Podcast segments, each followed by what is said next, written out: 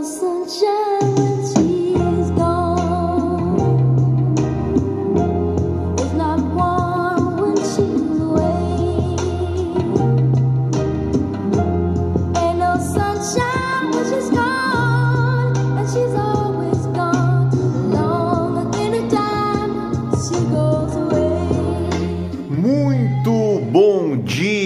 Seja bem-vindo ao Morning Galo da Central do Investidor, a sua dose diária de informação, bom humor, história e muito rock and roll. A Central é o braço educacional do grupo Esperato, um escritório de investimentos ligado à XP, com 12 anos de história e mais de 12 mil clientes, que está de braços abertos para lhe atender em todo o nosso Brasil varonil.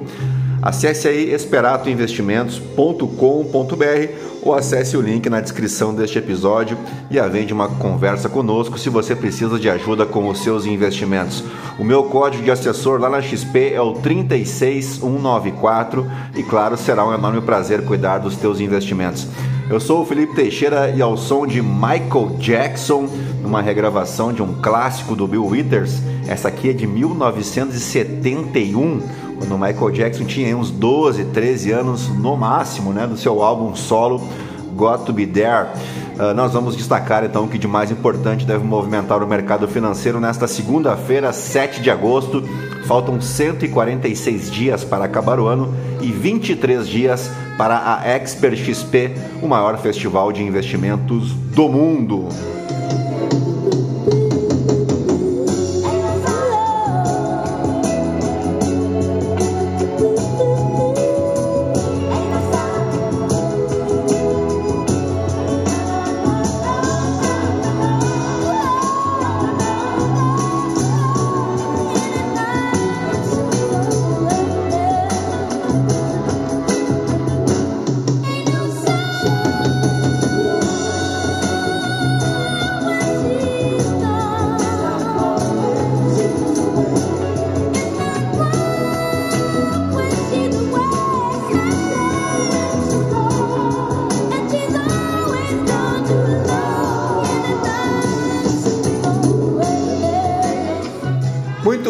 São 6 horas e 7 minutos, 17 graus aqui em Itapema. Hoje é dia da independência da Costa do Marfim, que encerrou o domínio colonial francês que havia durado décadas. A França estabeleceu o controle sobre a região no final do século XIX, explorando seus recursos naturais, como cacau, café, a madeira e o petróleo. A economia estava centrada na produção agrícola, principalmente do cultivo do cacau. Durante o século XX, ganhou força um movimento nacionalista na Costa do Marfim, com líderes emergindo para buscar maior autonomia política e uma economia de domínio colonial francês. O movimento ganhou impulso no período pós-Segunda Guerra Mundial, quando o desejo por independência se espalhou por muitas colônias africanas. A Costa do Marfim avançou gradualmente para uma forma de autonomia dentro da comunidade francesa, permitindo um governo local com algum grau de poder. Em 1958, a população da Costa do Marfim votou a favor de se tornar uma república autônoma dentro da comunidade francesa, liderada por Félix Houphouët-Boigny. Em 7 de agosto de 1960, a Costa do Marfim finalmente obteve a independência completa da França e o Félix Houphouët-Boigny se tornou o primeiro presidente do país recém-independente. A Costa do Marfim adotou uma constituição e estabeleceu suas próprias instituições governamentais. Também é Dia Estadual da Saúde Mental no Rio Grande do Sul e aniversário do estado do Rio Grande do Norte, estado que, apesar do nome, integra a região Nordeste. Os primeiros registros de exploração europeia na região datam do século XVI, quando os portugueses começaram a estabelecer pontos de comércio e colônias na área. A cidade de Natal, capital do estado, foi fundada em 1599. Durante esse período, houve conflitos com tribos indígenas locais. Durante o período colonial e o início do século XIX, o Rio Grande do Norte esteve envolvido em lutas pela independência do Brasil, incluindo a Revolução Pernambucana de 1817. A região testemunhou confrontos entre forças portuguesas e brasileiras. A província do Rio Grande do Norte foi uma das primeiras a abolir a escravidão no Brasil, isso em 1884, com a chamada Lei Dantas. E esse foi um passo significativo na luta pelos direitos humanos e na promoção da igualdade. No século XX, o Estado experimentou um desenvolvimento econômico, especialmente nas áreas de extração de sal, na agricultura e na extração de petróleo. Durante a Segunda Guerra Mundial, o Rio Grande do Norte desempenhou um papel estratégico decisivo como ponto de apoio para voos transatlânticos e operações militares. O estado é rico em cultura e tradições nordestinas, com festivais, danças e culinária típica. Além disso, o turismo tem crescido com suas praias atraindo visitantes de todo o Brasil e também do exterior. O Rio Grande do Norte passou por várias mudanças políticas e sociais, enfrentando desafios como a seca recorrente, a migração e questões socioeconômicas. E agora sim, depois de embevecer vocês com tanto conhecimento, vamos direto ao que interessa. Mas antes, se você gosta do conteúdo aqui da Central do Investidor, nos ajude compartilhando com um amigo ou uma amiga para somar aos mais de 1.500 ouvintes diários que não se misturam com a gentalha. Você pode me seguir também no Instagram, no Felipe ST. E é isso aí, gentalha, gentalha, gentalha, ao som de Stone Temple Pilots. Vamos operar.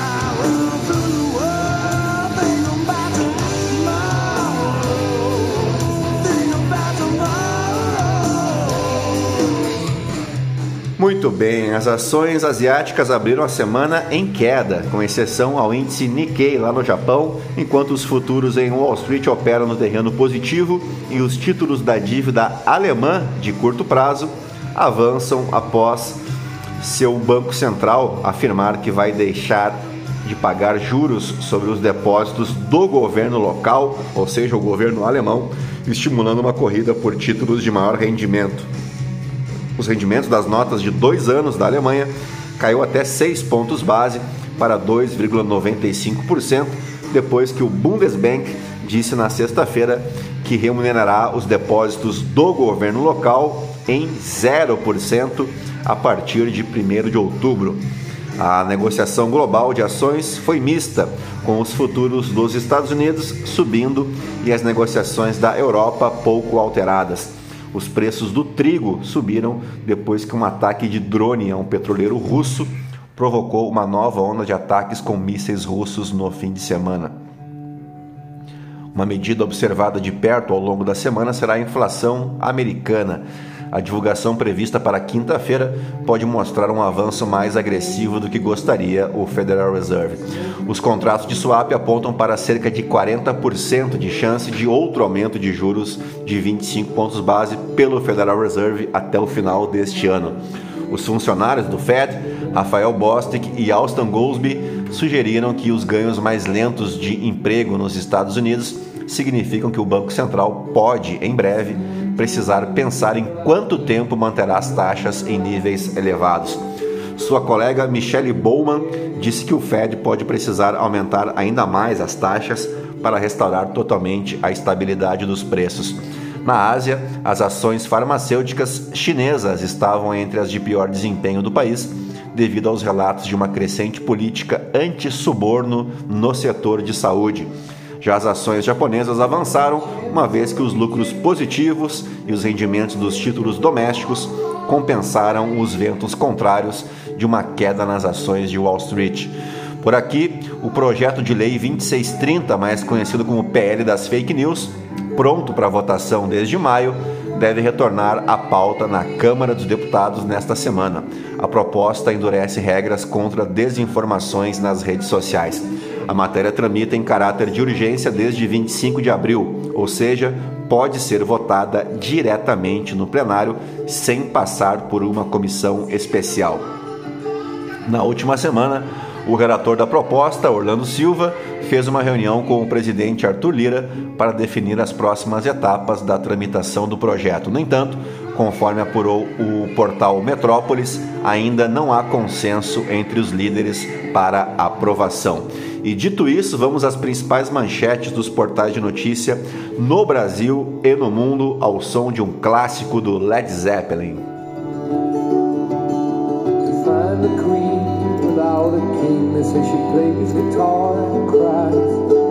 Footsteps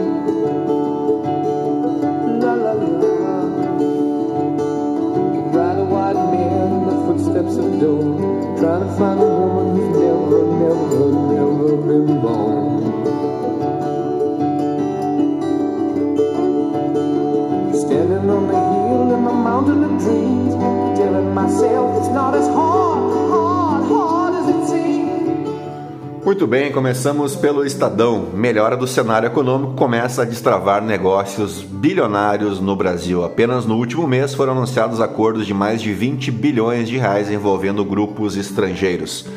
Governo Lula, seis meses em seis gráficos e o que vem pela frente na economia. Brasil vai conseguir um crescimento sustentável ou será um novo voo de galinha?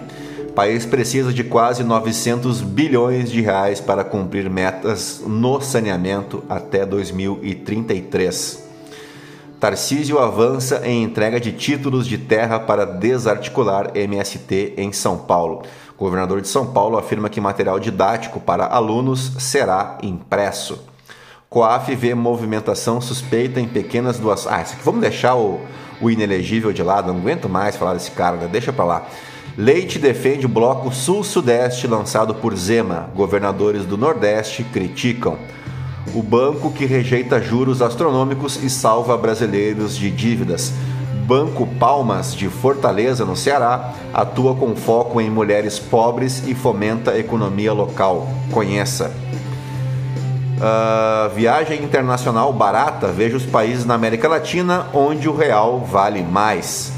Dia dos Pais, ainda não sabe o que dar? Veja 60 dicas de presentes para a data. É domingo que vem, né?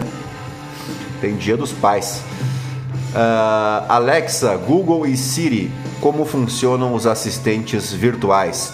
STF retoma julgamento do juiz de garantias e CPMI ouve Torres. Veja a agenda da semana. Vamos de Folha de São Paulo. Lula fala em Venezuela e Argentina do BRICS, mas diplomacia resiste à expansão. Itamaraty teme que a influência do Brasil possa ser diluída em caso de diversas adesões ao bloco. Cúpula deve discutir novas entradas. A BIM viu erros da PM, divisão de pautas e ascensão de protestos de 2013. Livro revela segredos que grupo de Carta pela Democracia escondeu um ano atrás. Bastidores de Ricardo Nascimento conta detalhes sobre ato de 11 de agosto. Lula sanciona ozonioterapia como tratamento complementar. Seguro bate recorde de arrecadação com aquecimento do mercado imobiliário. Zema aprofunda a lógica de país dividido, diz presidente do consórcio do Nordeste. Reação a Zema foi irresponsável e desonesta, diz presidente do Novo. Banhistas dizem que segurança esvaziou praia no rio Tapajós para Lula. Zelensky volta a criticar Lula e diz que petista concorda com a narrativa de Putin.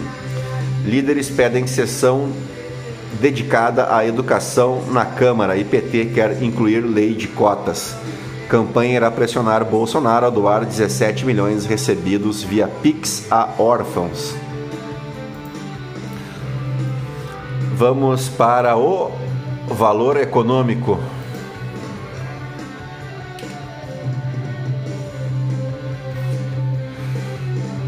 É, não carregou, tá? O valor econômico não carregou, então partimos para o Globo. Fernando Gabeira, como uma política falha de segurança pode matar a democracia?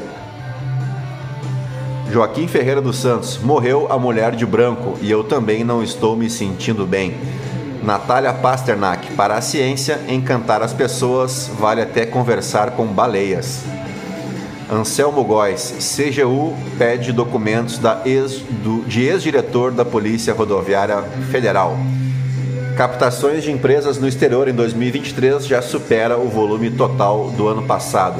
Emissões de títulos somam 5,85 bilhões de dólares, reflexo da percepção favorável ao Brasil por investidores. Parecer deve dar a Lula saída para liberar a exploração de petróleo na foz do Amazonas. As declarações de Lula não trazem paz alguma, diz presidente da Ucrânia sobre guerra contra a Rússia. PM do Rio de Janeiro promete câmeras, câmeras em fardas até o fim do ano, inclusive no BOP. PP e republicanos devem ganhar mais espaço no governo Lula.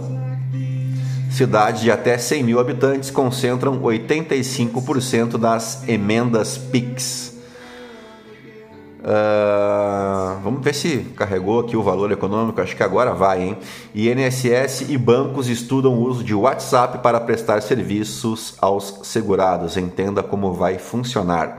Com demanda acima de 10 bilhões de reais, Copel faz oferta rumo à privatização.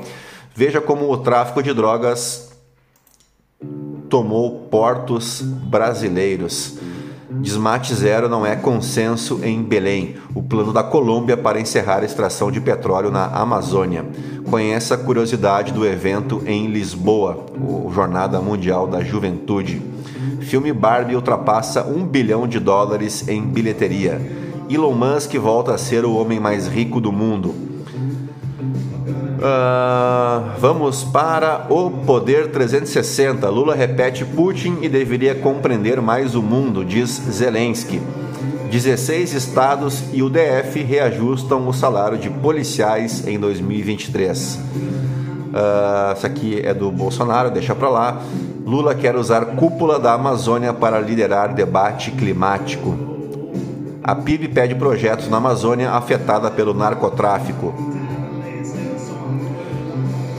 União Sul-Sudeste jamais será para diminuir outras regiões de Zema.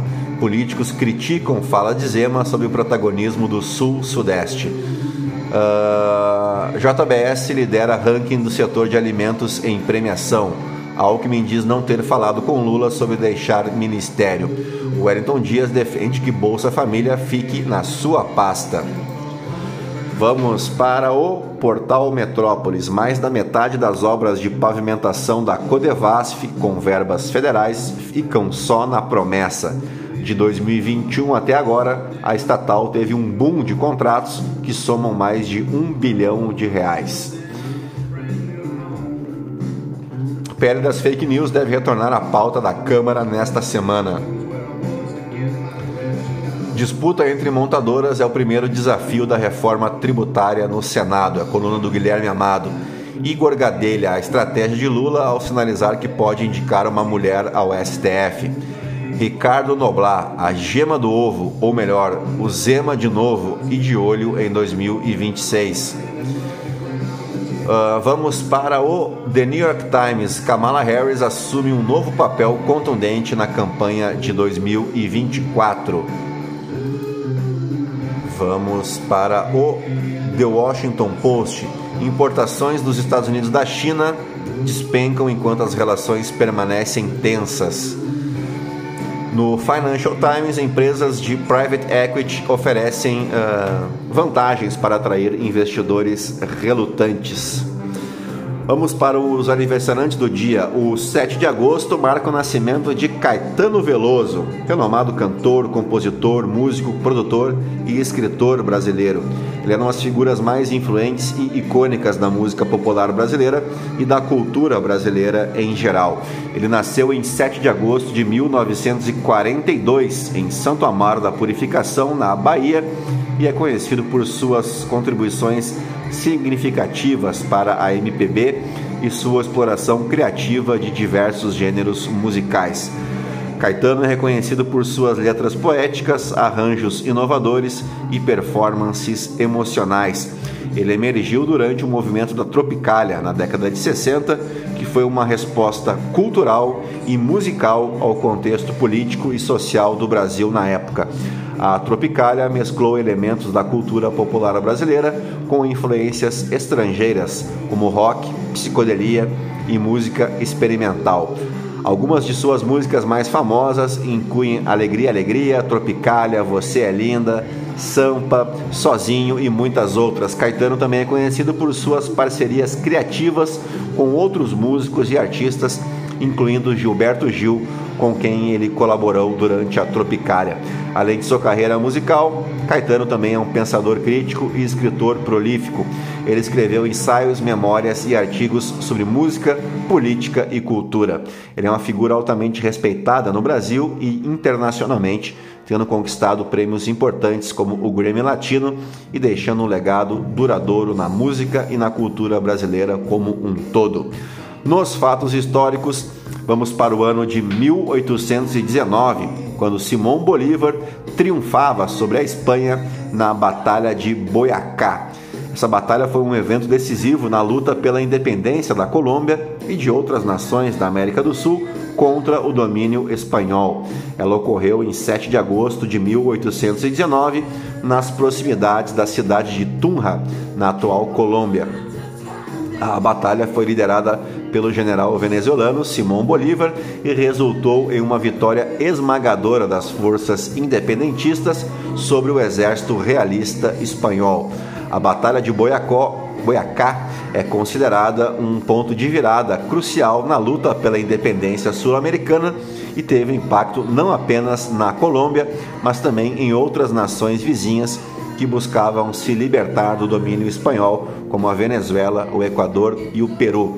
Sob a liderança de Simão Bolívar, as forças independentistas utilizaram táticas de flanqueamento e surpresa para derrotar o exército realista.